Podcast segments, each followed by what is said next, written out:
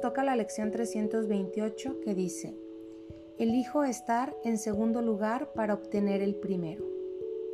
Esta es una de las llaves de sabiduría más profundas que nos cuesta trabajo entender cuando somos proactivos, determinados, líderes. A veces olvidamos que tenemos un segundo lugar siempre en el papel espiritual del universo y que ese segundo lugar me otorga el primer lugar.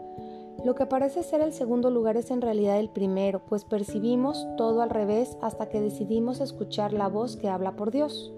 Nos parece que solo podemos alcanzar autonomía si nos esforzamos por estar separados y que la manera de salvarnos es aislarnos del resto de la creación de Dios. No obstante, lo único que podemos derivar de ello es enfermedades, sufrimientos, pérdidas y muerte.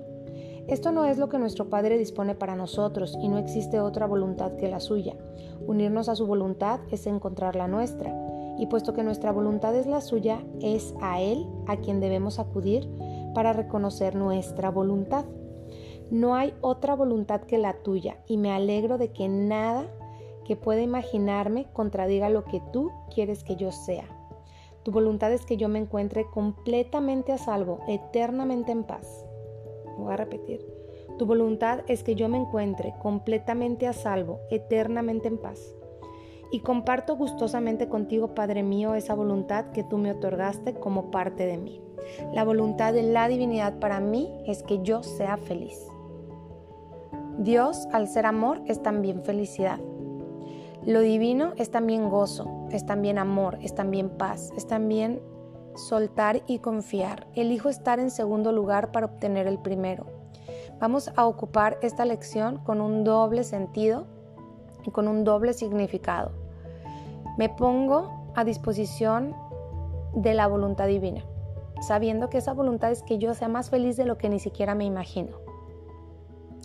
Elijo estar en segundo lugar para obtener el primero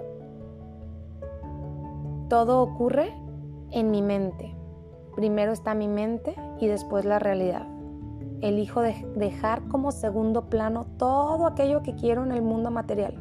Primero mi paz, primero mi tranquilidad, primero la divinidad en mí y después todo lo demás. Y si yo actúo de esa manera, todo se va a alinear. A veces queremos salir corriendo.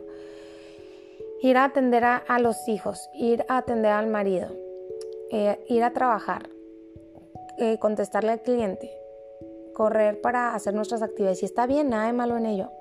Lo malo es cuando se nos olvida de dónde proviene nuestra paz. Nunca podrás estar en paz si esperas que el mundo esté en orden para poder estar en paz. Por el contrario, cuando tú tratas de resolver todo en el plano material, parece incluso desajustarse más.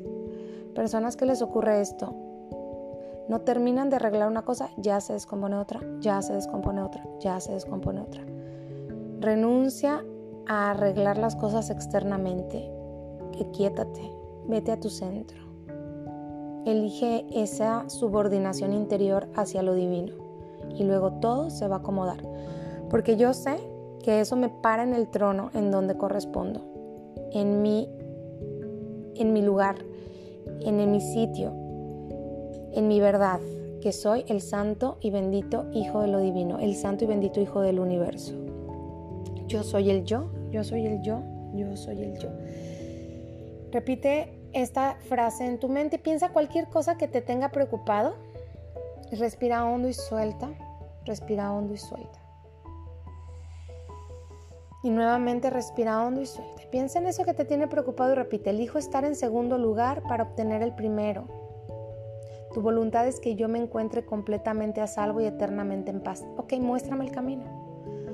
Porque dado que yo he elegido el camino, me estoy complicando. Mira lo que estoy creando. Este, este problema, esta situación la he creado yo por mi cuenta.